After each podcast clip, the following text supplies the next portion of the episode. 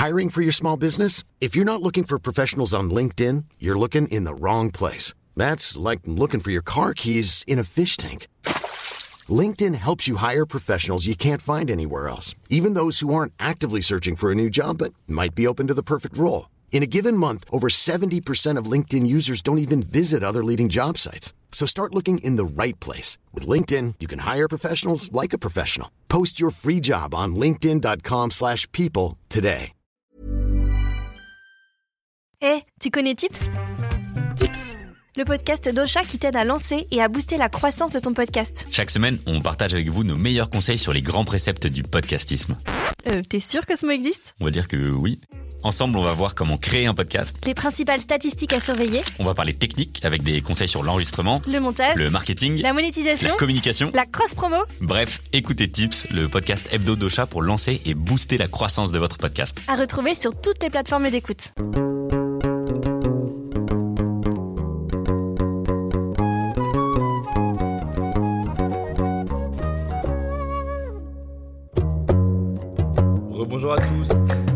Épisode est jumelé avec le précédent pour que vous soyez presque incollable sur la question transidentitaire en islam.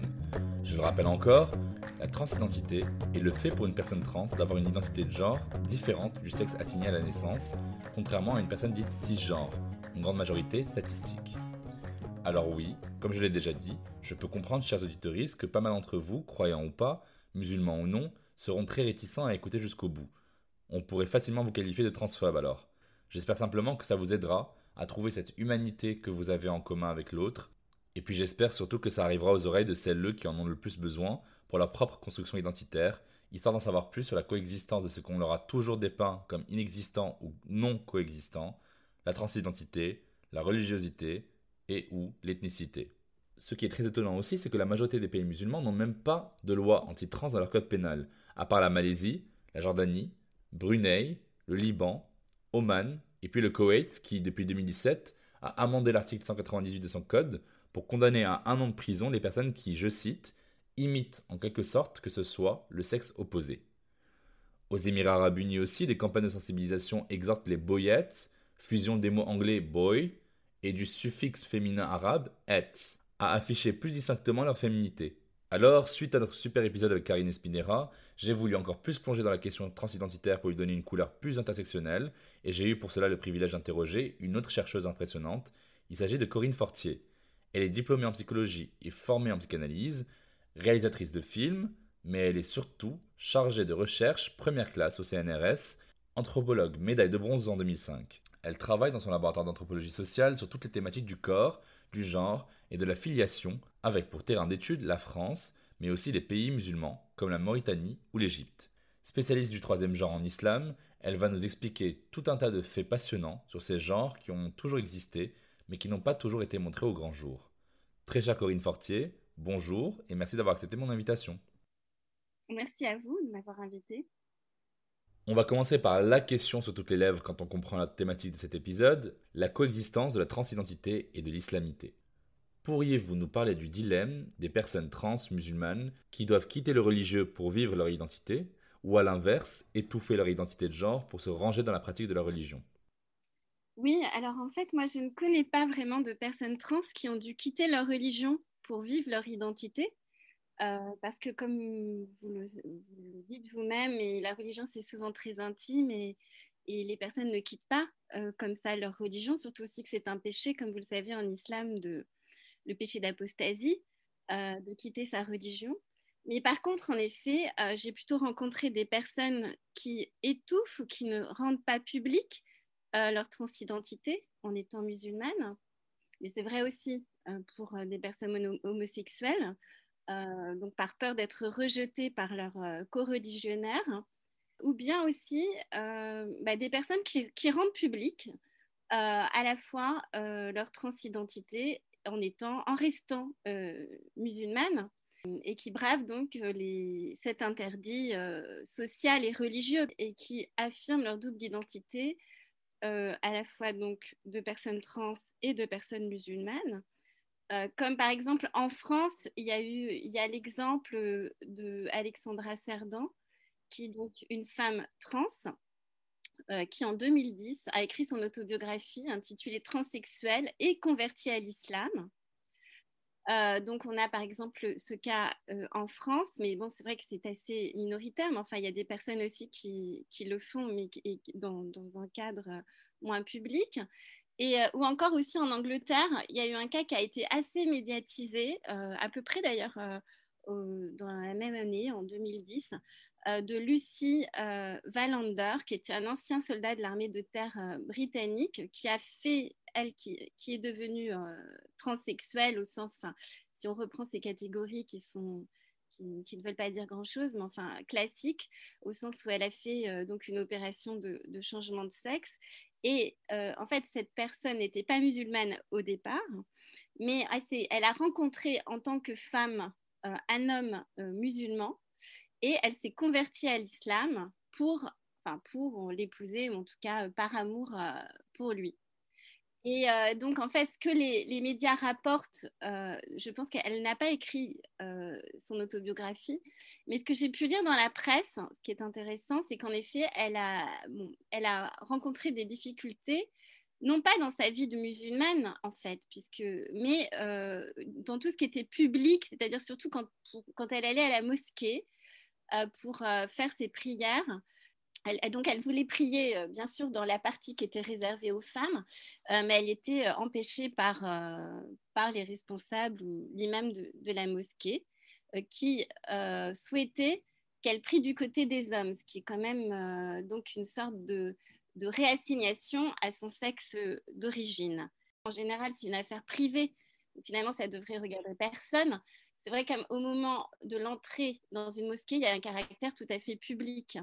Et euh, c'est pour ça qu'on trouve aujourd'hui euh, en Europe euh, et aux États-Unis des mosquées inclusives. Bon, vous avez, je crois, interrogé Ludovic Mohamed Zad qui a, dû vous parler de ça, puisqu'il a été le fondateur en France de la première mosquée inclusive à Paris, qui accueillait aussi bien des hommes, des femmes imams, que des, des, personnes LGBTQI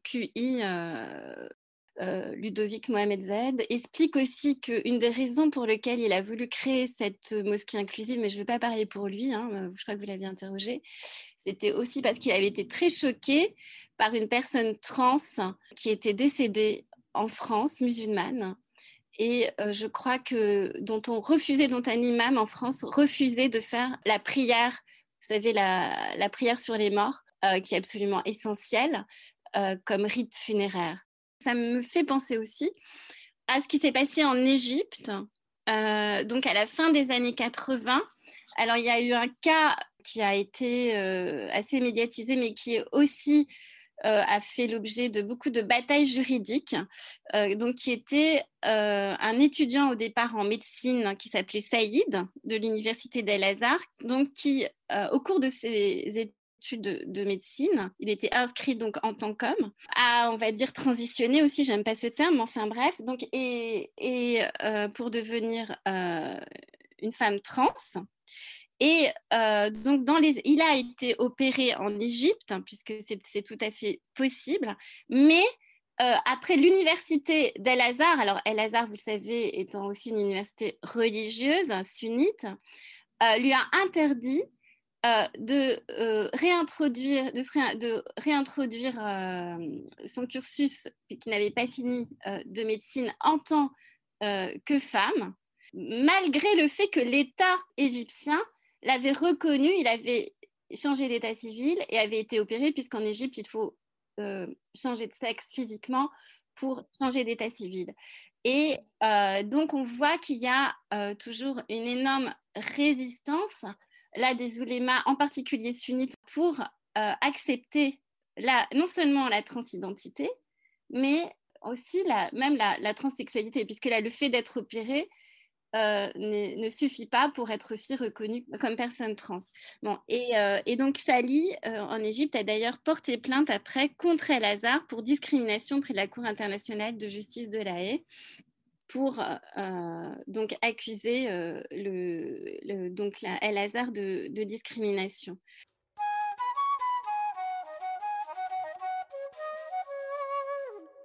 Au passage, les Mukhannatun en arabe, hommes efféminés, hommes qui ressemblent à des femmes, pourraient être ce qui se rapproche le plus d'une conception des femmes transgenres à l'époque de la révélation coranique. Le terme même de Mukhannat renvoie aux courbes douces et à la féminité.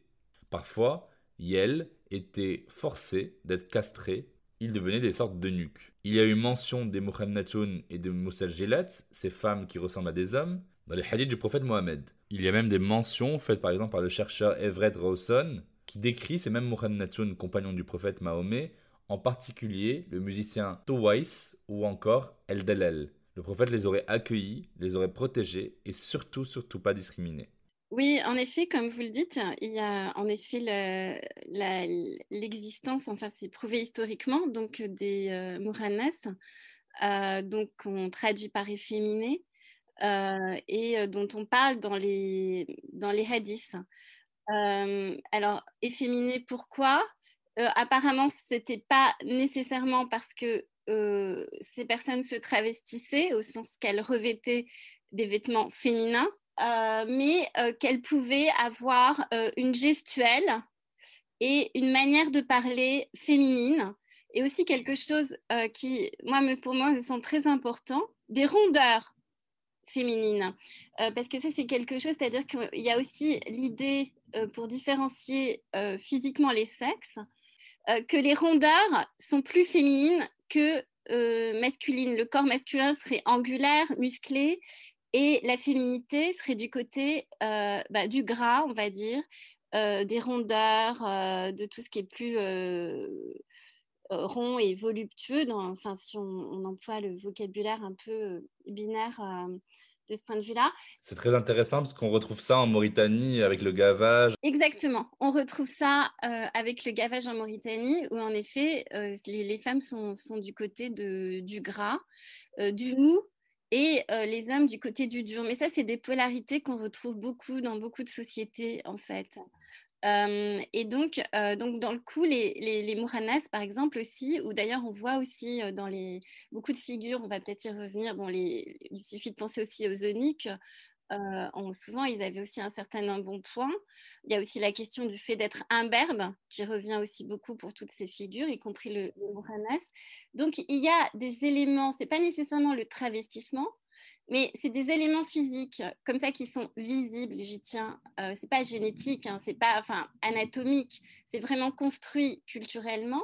Mais euh, par le fait donc, bah de se raser, par exemple, ou d'être un barbe, d'avoir des cheveux plus longs, d'être, de manger pour être plus gros, euh, voilà, des éléments qui euh, traduisaient une identité, on va dire, plus féminine que proprement masculine. Des anthropologues ont identifié des tribus comme les hommes de Habala en Arabie Saoudite qui ornent leur tête de magnifiques couronnes de fleurs, car pour eux, il s'agit d'un attribut de la masculinité. Ça me faisait poser la question suivante comment on passe d'une effémination à l'indifférenciation sexuée? À la fameuse phrase on ne sait pas si c'est un garçon ou si c'est une fille. Comment on passe de la performance de genre à l'identité de genre? Aujourd'hui, on a l'épreuve du troisième genre dont je parlais déjà dans le quatrième épisode de Jeans avec Ludovic Mohamed Zahed. Euh, les Bacha Baresh en Afghanistan, les Kocheks turcs, les Rawal égyptiens, les Khanits en Oman, euh, les Hijra au Pakistan, les euh, Gurdigan en Mauritanie. Que des pays musulmans, des terres d'islam, où il y a évocation de ce troisième genre ou de cet autre genre que le genre masculin ou le genre féminin. On en fait quoi de toutes ces personnes? Que faut-il faire pour ne plus les considérer comme des dérangés ou plutôt des dégenrés? Bon, alors oui, il y a beaucoup, beaucoup de choses dans. Euh, c'est très intéressant euh, votre question et il y a beaucoup de, choses à dire, euh, bon, par, de fil à tirer par rapport à tout ça.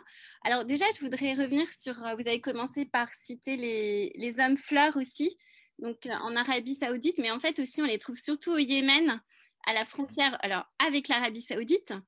Alors, puisqu'on parle du Yémen aussi, je voudrais juste euh, aussi avoir juste une pensée pour euh, tous les civils euh, yéménites aujourd'hui, d'ailleurs adultes et enfants qui sont, qui sont les victimes de, cette guerre qui continue. oui, on, va penser que les hommes fleurs au Yémen ou à cette, cette frontière avec l'Arabie saoudite, il peut y avoir donc ils, sont féminins parce qu'on les voit avec des fleurs euh, dans les cheveux qui est un critère euh, assez euh, occidental. D'ailleurs, il suffit de penser par exemple aujourd'hui aussi aux fémènes qui, viennent d'Ukraine ou de, des pays de l'Est qui ont aussi ce symbole très féminin de femmes en même temps très puissantes au sens de qu'elles revendiquent des droits, euh, la parité, etc., et, dans, des revendications féministes, et, en même temps aussi qui portent ce signe justement de féminité euh, qui est souvent une couronne de fleurs euh, sur leur tête. Bon, mais comme vous le dites, c'est des critères là, les, proprement occidentaux, du fait de considérer que les femmes porteraient des fleurs et non les hommes. Et puisque donc au Yémen, les hommes portent des fleurs sans être euh, dévirilisés, au sens qu'ils restent des hommes et ne sont pas euh, là un troisième genre. Euh, on peut parler aussi de la jupe.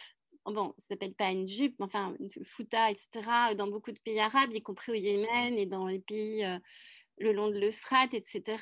Donc c'est vrai qu'aussi en, en, Europe, on considère que la jupe est féminin versus le pantalon. Euh, et là encore, ces hommes portent la, la jupe sans en étant euh, complètement euh, masculins et revendiquant leur virilité.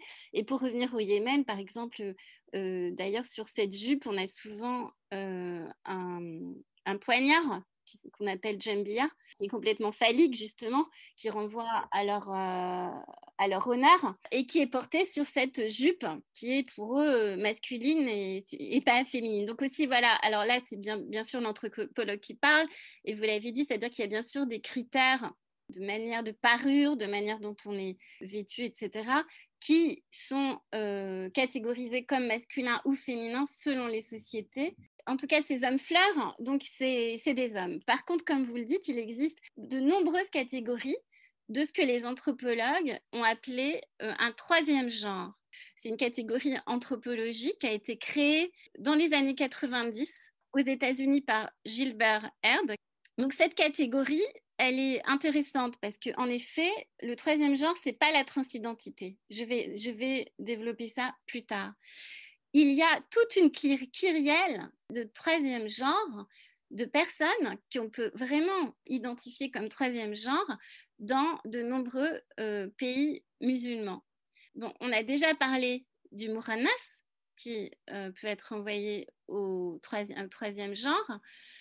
Il y a les Cossacks en Turquie, dans les harems du XVIIe au XIXe siècle, bien sûr les eunuques, les Rawal en Égypte aussi, du XVIIIe au XIXe siècle, euh, les moustargiles, qui ont été euh, décrits par Alfred Tessinger, euh, donc ce grand voyageur, donc, les moustargiles qui appartenaient au groupe ethnique des Madanes, qui donc vivaient dans l'actuel Irak, dans le, sud de l'Irak, dans le delta du Tigre et de l'Euphrate.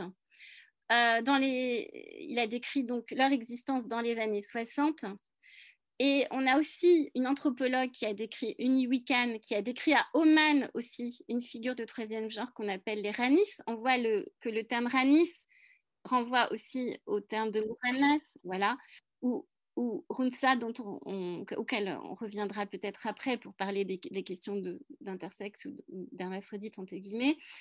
Et puis, bien sûr, les Hijra, euh, qui euh, sont euh, bien sûr toujours contemporains en Inde et au Pakistan. il y a aussi les Bacha Barish en Asie centrale, au Pakistan, en Iran, en Afghanistan, et les Gordigan en Mauritanie. bon, j'ai fait un terrain mauritanique, donc je connais un peu cette réalité. Et donc toutes ces figures, on pourrait donc selon les souvent les traductions même locales, donc comme le terme de Moranis, Ranis, etc., qu'on peut traduire un peu par efféminé. Et euh, bon, dans mes, travaux, j'ai essayé justement de, montrer que par-delà cette diversité culturelle et aussi historique, on retrouve des caractéristiques communes hein, qui sont propres à, à, toutes, euh, à toutes ces figures. Donc, tel que le fait d'être un berbe, comme je l'ai dit tout à l'heure, puisque la, la pilosité euh, est un élément qui différencie les garçons et les hommes et les femmes par le fait aussi qu'ils ils puissent euh, se travestir ou pas. Beaucoup, certains se travestissent, au sens où ils revêtent des, vêtements féminins qui, peuvent après devenir aussi leur, euh, leurs vêtements quotidiens, comme par exemple pour les hijras, mais aussi certains ne revêtent des vêtements féminins que pendant certaines, à certaines occasions, par exemple lorsqu'ils dansent ou ils chantent, puisque les particularités aussi de toutes ces figures, c'est souvent de pratiquer la musique, le chant et la danse, et d'avoir un rôle social au moment des mariages, des circoncisions, d'avoir un rôle social à la fois en jouant parfois un rôle de go-between entre les hommes et les femmes, en servant de médiateur dans des sociétés quand même où la ségrégation spatiale entre les sexes, entre hommes et femmes est très importante, euh, et en ayant aussi euh, bien souvent euh, un caractère quasi sacré en portant chance. En tout cas, c'est le cas pour les hijras. Alors, juste très rapidement avant de passer à la suite, ce qui est intéressant dans ce que vous dites, c'est que je ne vois que les moussages gilles comme un exemple F2M. Oui. Parce que j'ai l'impression que du coup, ce troisième genre était plutôt défini par les hommes efféminés et non pas les femmes qui seraient euh, masculines. Oui, tout à fait. Alors, euh, exactement. Alors, c'était beaucoup plus, euh, c'est beaucoup plus rare, mais ça, c'est pas seulement dans les pays musulmans, c'est à l'échelle du monde. de trouver des figures de, femmes qui sont, on va dire, masculinisées et qui vivent en hommes. Et en même temps, c'est quand même intéressant parce que les deux seules figures peut-être qui, enfin en tout cas qui sont reconnues anthropologiquement, elles sont quand même dans des pays musulmans. C'est en Afghanistan avec les Bachapoches et euh, en Albanie avec les Burnéchés, euh, des vierges jurées. Euh, c'est lié quand même aussi à, la domination masculine et au, patriarcat. C'est-à-dire que euh, souvent, euh, ce sont les familles elles-mêmes qui, euh, parce qu'elles n'ont eu que des filles, décident que un, une de leurs filles sera un garçon, en tout cas avant la puberté, puisque après la puberté, elles doivent se marier, procréer, donc redevenir des filles. Mais donc, on leur coupe les cheveux, on les habille en garçons, parce qu'en en fait, on manque de main-d'œuvre et on, économiquement ou aussi que ça permet à la mère aussi d'envoyer euh, un fils en gros euh, faire ses courses à sa place dans un espace public qui est quand même extrêmement masculin et où une femme peut difficilement euh, comme ça se mouvoir dans l'espace public sans être accompagnée. Donc, de même, donc en fait, on voit que c'est extrêmement limité et que c'est lié au fait de ne pas avoir de filles euh, et donc, c'est complètement contrôlé et organisé par les parents. Enfin, dans leur genre de naissance, comme euh, par exemple, il y a euh, le cas d'une, donc, d'un homme, donc Ukmina Manouri, qui en, en, Afghanistan, qui avait combattu, alors aussi c'est en Afghanistan par exemple aussi, ces, ces, ces personnes sont aussi ont une arme comme les hommes, pendant, enfin, quand, ils, quand, quand ils sortent aussi, quand, puisque ça fait partie d'une caractéristique euh, du masculin. Et donc, euh, donc, il avait combattu dans la guerre contre les soviétiques et euh, il a été élu donc, et en, en, tant que membre du conseil de sa province en Afghanistan. Donc, il a, été accepté comme membre du conseil de sa province en tant qu'homme. Mais euh, il a publié sa, biographie en 2014, qui a été traduite en français d'ailleurs, c'est très intéressant. Et, euh, c'est la même chose aussi pour, euh, pour les vierges jurées, ou qu'on appelle aussi vierges sous serment en Albanie. alors aussi, c'est intéressant parce que le terme de bourneche en, en Albanie, alors moi je ne parle pas albanais, mais bien, je me suis renseignée. Donc ça vient, le terme buré, je prononce peut-être mal, mais ça veut dire homme et on ajoute le, suffixe féminin néché. Donc là, on a aussi, là, c'est le terme de masculiniser et eux. Donc on est bien quand même dans la notion de troisième genre. On ne le reconnaît pas comme un homme à part entière.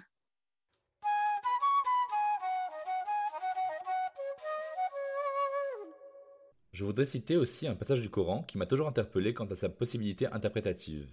Sourate 42, la consultation, verset 49-50. À Allah appartient la royauté des cieux et de la terre. Il crée ce qu'il veut. Il fait don de filles à qui il veut, et don de garçons à qui il veut. Ou bien il donne à la fois garçons et filles. Et il rend stérile qui il veut. Il est certes omniscient et omnipotent. C'est Adim. Donner à la fois garçons et filles, ça peut vouloir dire quoi? Ça pourrait vouloir dire des individus mâles et des individus femelles, mais ça pourrait tout aussi bien vouloir dire des individus mâles et femelles. Est-ce que c'est pas le type de passage coranique qui a été très majoritairement traduit d'une façon hétérocis normative? Est-ce que ça ne parlait pas plutôt des personnes intersexes? Oui, alors il est très difficile d'interpréter euh, ce passage du Coran et je suis absolument pas euh, légitime euh, pour le faire.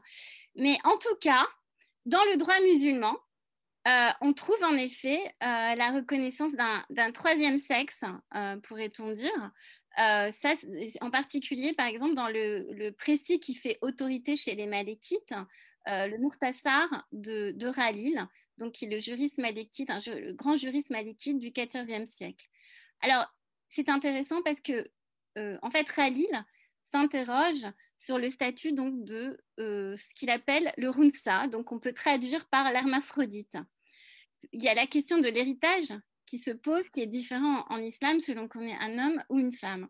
Bon, euh, et donc justement, la question c'est de savoir, eh bien, le runsa de euh, comment va-t-il hériter? Donc, euh, en fait, il tente de définir, donc Khalil au début tente de définir les caractères sexuels qui pourraient déterminer si l'hermaphrodite est homme ou femme. Donc, euh, la pilosité, justement, l'émission de sperme, etc. Est-ce que l'apparition des menstrues, des seins? Mais Khalil affirme que si à la puberté, eh bien, on ne peut pas trancher, il affirme que euh, donc, le Runsa a droit en matière d'héritage à la moitié de la part d'un homme et à la moitié de la part d'une femme. Ce qui veut dire qu'il est, s'il a le droit aux deux, à la moitié de la part d'un homme et la moitié d'une part d'une femme, c'est bien qu'il est considéré comme étant dans les deux catégories à la fois. Il est donc considéré comme mi-homme, mi-femme. Donc, ce qui veut dire que Ralil sous-entend, ben, bon, alors ça c'est une analyse, bien sûr, il ne le dit pas comme tel, mais c'est vraiment le fond de sa pensée, que le Runta donc a un statut juridique différent de celui de l'homme et de la femme, qui est assimilable à celui d'un troisième genre. C'est-à-dire que le troisième genre en islam existe par ce fait juridique. Exactement. Bon, là, j'ai traduit par le terme hermaphrodite. On sait que l'hermaphrodisme n'existe pas biologiquement, bon, que, mais, euh, et que c'est un terme anachronique, mais c'est un terme qui correspondrait euh, à ce moment de, l'histoire. Mais aujourd'hui, on peut parler d'intersexe. Et euh, donc, en fait, euh, ça voudrait dire que les intersexes en islam pourraient avoir un statut juridique de troisième genre, donc à part, sans pour cela donc être reconnu, c'est-à-dire dans une identité, une troisième identité, qui n'est pas dans la binarité genrée, et vous savez que c'est quand même un, enjeu aussi euh, aujourd'hui, euh, y compris en France, où euh, on sexualise les enfants intersexes, c'est-à-dire qu'on les opère systématiquement après leur naissance pour justement qu'ils entrent dans une catégorie sexuée, fille ou garçon. Donc là, là Ralil donc, reconnaît une troisième catégorie et ne parle pas du tout du fait d'avoir à couper quoi que ce soit ou à sexuer quoi que ce soit, à féminiser le corps ou à le masculiniser, mais il reconnaît bien une troisième catégorie. Donc si on lit bien les textes, c'est quasiment euh, plus révolutionnaire que les pratiques euh, médico-juridiques euh, de beaucoup de pays occidentaux. Une des choses les plus inédites et les plus passionnantes dans vos travaux de recherche est la focale que vous placez sur le troisième genre, la transidentité, l'intersexualité et la transparentalité aussi, dans les pays musulmans et en France. Que pouvez-vous nous dire sur ces identités et est-ce qu'il y a des différences définitionnelles entre la France et les pays musulmans étudiés d'un point de vue intime, médical, juridique, social, anthropologique alors oui, en effet, donc euh, je vous remercie pour, euh, pour cette question parce que c'est en effet, je crois qu'à travers ce que j'ai déjà pu dire, on voit bien que pour l'instant, dans le monde musulman, j'ai surtout parlé euh, de troisième genre plutôt que de transidentité. Parce qu'on voit en, effet qu'il y a un déterminisme quand même social très très important dans cette notion de, troisième genre, c'est-à-dire que, bon, j'ai parlé des, des en Afghanistan, des vierges jurées en Albanie qui ne choisissent pas nécessairement le fait euh, de devenir euh, des hommes, mais c'est parfois aussi beaucoup le cas euh, des, autres figures aussi qu'on a cités. en particulier, par exemple, aussi parfois, alors les hijras en, en, Inde ou au Pakistan, il y a des hijras qui deviennent hijras parce qu'ils le souhaitent, mais il y a aussi eu des raptes d'enfants qui étaient émasculés très jeunes, etc. Donc sous la contrainte. Mais en tout cas, ce que je veux dire, c'est qu'il y a moins de déterminismes sociaux et culturels qui font que des individus vont choisir cette place sociale ou cette identité. Dans les pays occidentaux, ça relève de l'individu et justement, souvent, sa, famille, souvent plutôt s'y oppose, plutôt que va, le pousser à, entrer dans cette autre identité. En, Occident, on va dire, on est dans des sociétés plus individualistes, où c'est l'individu qui est le maître de sa vie, alors que dans la plupart des sociétés, mais au-delà des sociétés musulmanes, on est dans des sociétés que Louis Dumont a appelées holistes, c'est-à-dire que l'individu n'est pas séparable de son statut social. Donc les déterminismes sociaux et, culturels euh, sont euh, beaucoup plus patents et déterminants qu'en Occident. Là, on a cité beaucoup de termes qui sont, qui sont des termes euh, qui, qui, renvoient à l'efféminisation ou à la masculinisation. mais le terme de trans lui-même est très récent. dans le musulman, il est apparu justement dans les années 2000, sous l'influence justement de l'Occident euh, et, des associations euh, qui existent euh, dans le monde arabe, des associations LGBTQI qui existent dans le monde arabe. Et, donc, on a traduit le terme de trans ou transsexuel par, le, par un terme qui, qui veut dire transformer,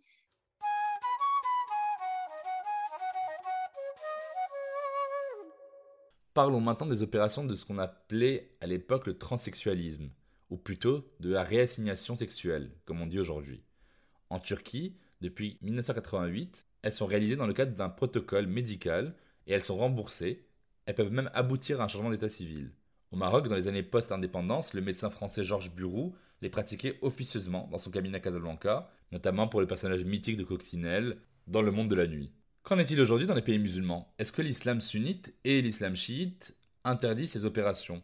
Si on revient à notre cher pays, que peut-on faire en France? Alors, euh, oui, vous avez parlé du docteur Bourou. Euh, en effet, euh, il a opéré dans les années 50 et 70, donc Georges Bourou, pas mal de, personnes, dont des Français, et en particulier une vedette du cabaret. Coccinelle.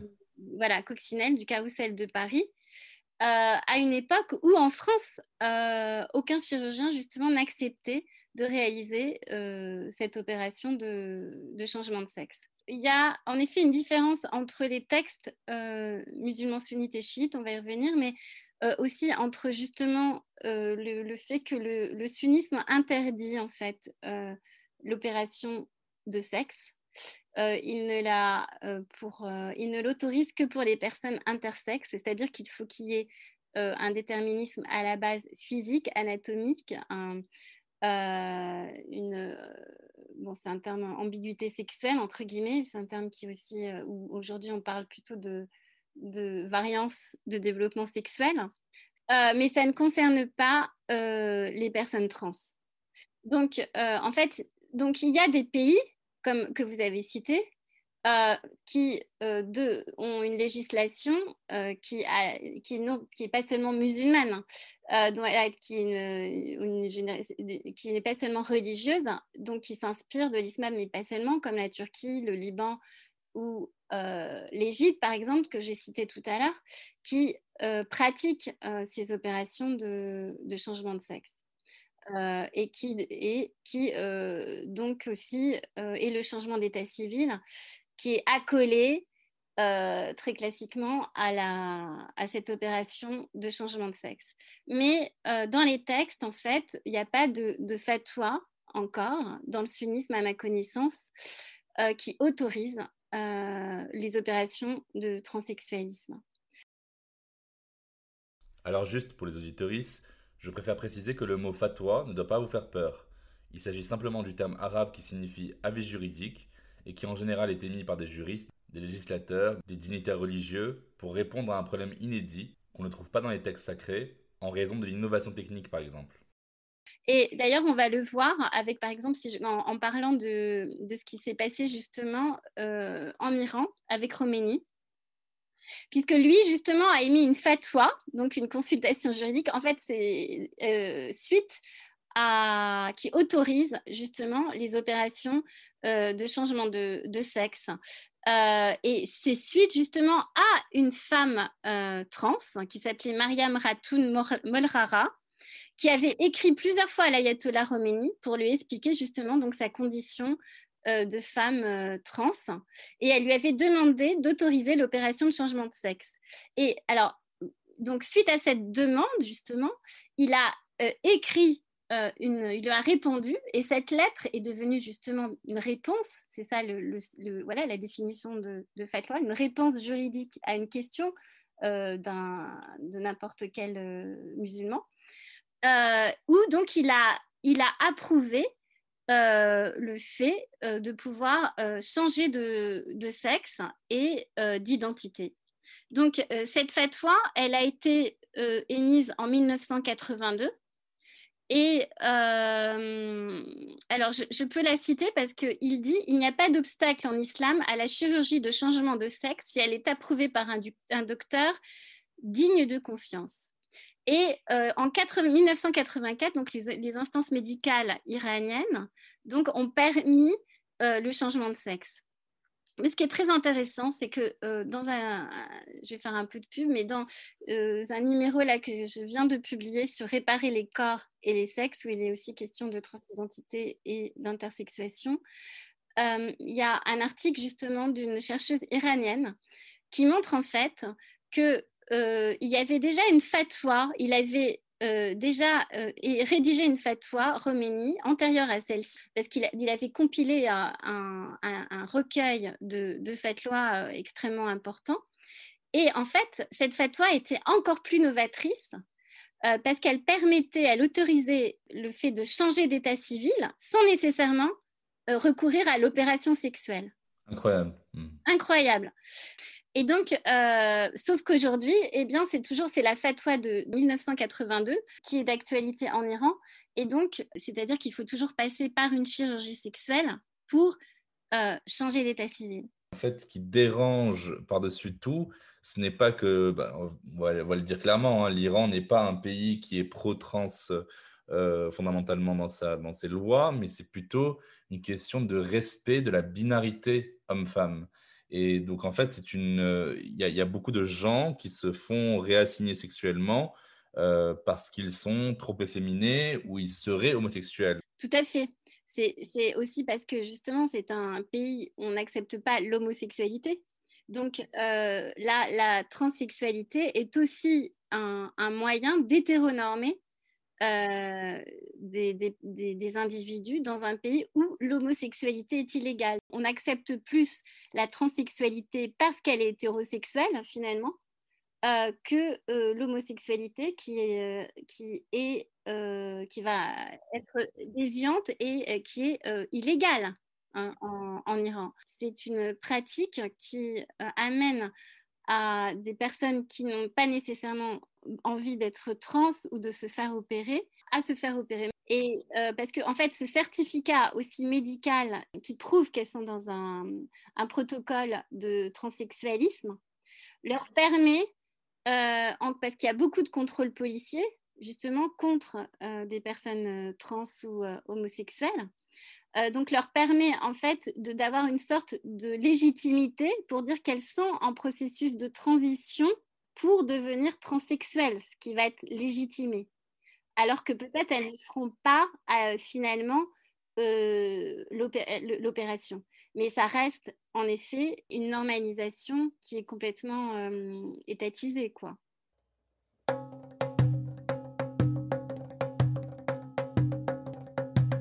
Alors nous allons conclure, mais avant dans chaque épisode de Jeans, on déconstruit ensemble un mythe ou un mytho qu'on m'a dit ou que j'ai souvent entendu.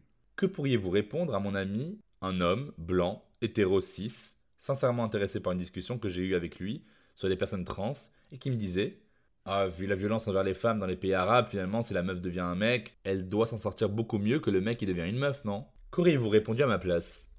Oh là là Alors déjà, je trouve que c'est quand même un énorme préjugé de, parler de, violence, euh, parce que je pense que la violence envers les femmes, elle est, partout en fait. Enfin, la domination masculine et le patriarcat, elle est, euh, dans les sociétés arabes, musulmanes, ou comme elle est en France et ailleurs. Enfin, je veux dire, euh, c'est pas du tout. Déjà, je trouve que c'est très stigmatisant et faux.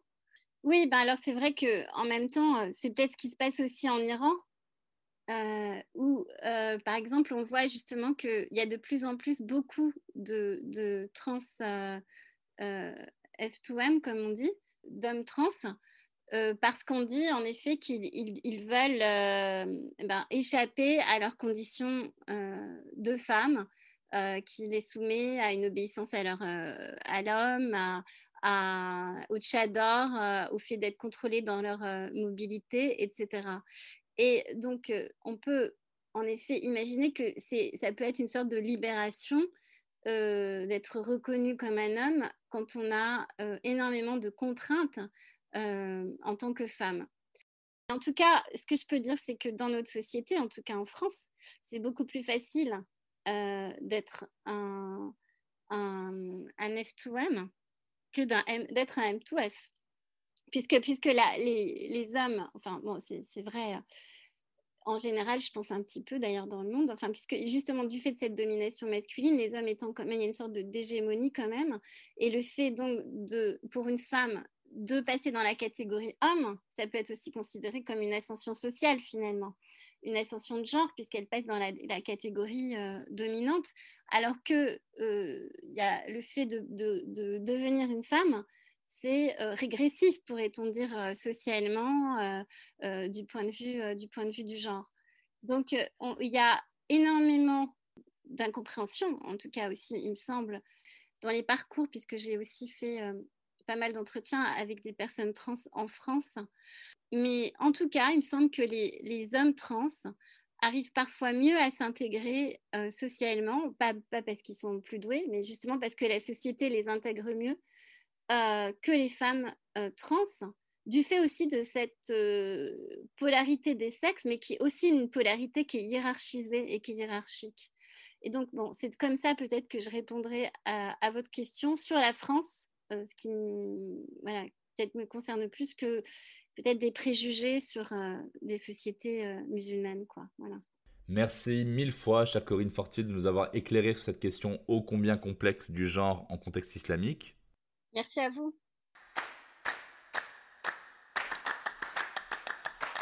Chers auditeurs, vous êtes maintenant habitués. On va récapituler quelques points essentiels à retenir de cet échange extrêmement riche et très approfondi. 1. Les transidentités, peu importe la forme qu'elles ont prise dans le temps, ont bel et bien existé et existent toujours. Elles existeront toujours tant que l'humain sera humain. Et ce, dans le monde arabe comme dans le reste du monde. Ce n'est pas une identité qui est importée, exportée ou qu'on peut étouffer, convertir, et encore moins violentée pour qu'elle arrête d'être trans. 2. Dans l'islam, Allah est miséricordieux. Personne, et je dis bien personne, sur cette terre ne peut dire ce qu'il se passera lors du jugement dernier, et encore moins prendre la décision de condamner une création de Dieu juste parce qu'elle est trans. En attendant, vivez en paix votre identité si vous êtes une personne trans et musulmane. 3. Une personne trans n'a pas forcément besoin de faire une mastectomie, une orchidectomie, ni même une hormonothérapie qu'elle n'a pas souhaité pour complaire simplement aux normes binaires de genre. Elle ne devient pas trans parce qu'elle est rentrée dans une norme qui rassure les cisgenres, parce qu'elle a des poils, parce qu'elle n'a pas assez de poils, parce qu'elle a des jambes fines ou parce qu'elle a des seins. Elle est trans. Et trans peut vouloir dire opérer une transition physique ou non. Les personnes non trans n'ont pas à questionner ça. Laissons les personnes trans vivre leur transidentité comme bon leur semble.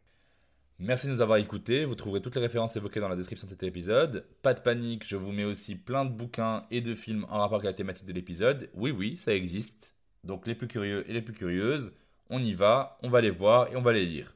Voilà, c'était votre épisode hebdomadaire de Jeans. On se retrouve la semaine prochaine pour encore plus de choses passionnantes à savoir sur la sexualité en islam et ou pour les personnes arabes de France. N'oubliez pas de vous abonner au podcast Jeans et de laisser vos questions, vos commentaires. Abonnez-vous sur Instagram à jeans-du-bas podcast partagez autour de vous et n'hésitez surtout, mais alors surtout pas, à laisser 5 étoiles si l'épisode vous a intéressé. À la semaine prochaine dans Jeans.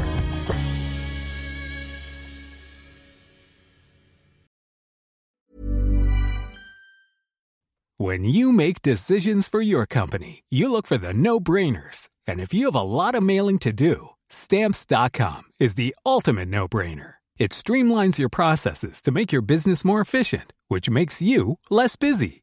Mail checks, invoices, legal documents, and everything you need to keep your business running with stamps.com. Seamlessly connect with every major marketplace and shopping cart. Schedule package pickups and see your cheapest and fastest shipping options from different carriers. With rates up to 89% off USPS and UPS rates. And with the Stamps.com mobile app, you can take care of mailing and shipping wherever you are. Make the same no-brainer decision as over 1 million other businesses with Stamps.com. Sign up with Code PROGRAM for a four-week trial, plus free postage and a free digital scale. No long-term commitments or contracts. That's Stamps.com. Code PROGRAM.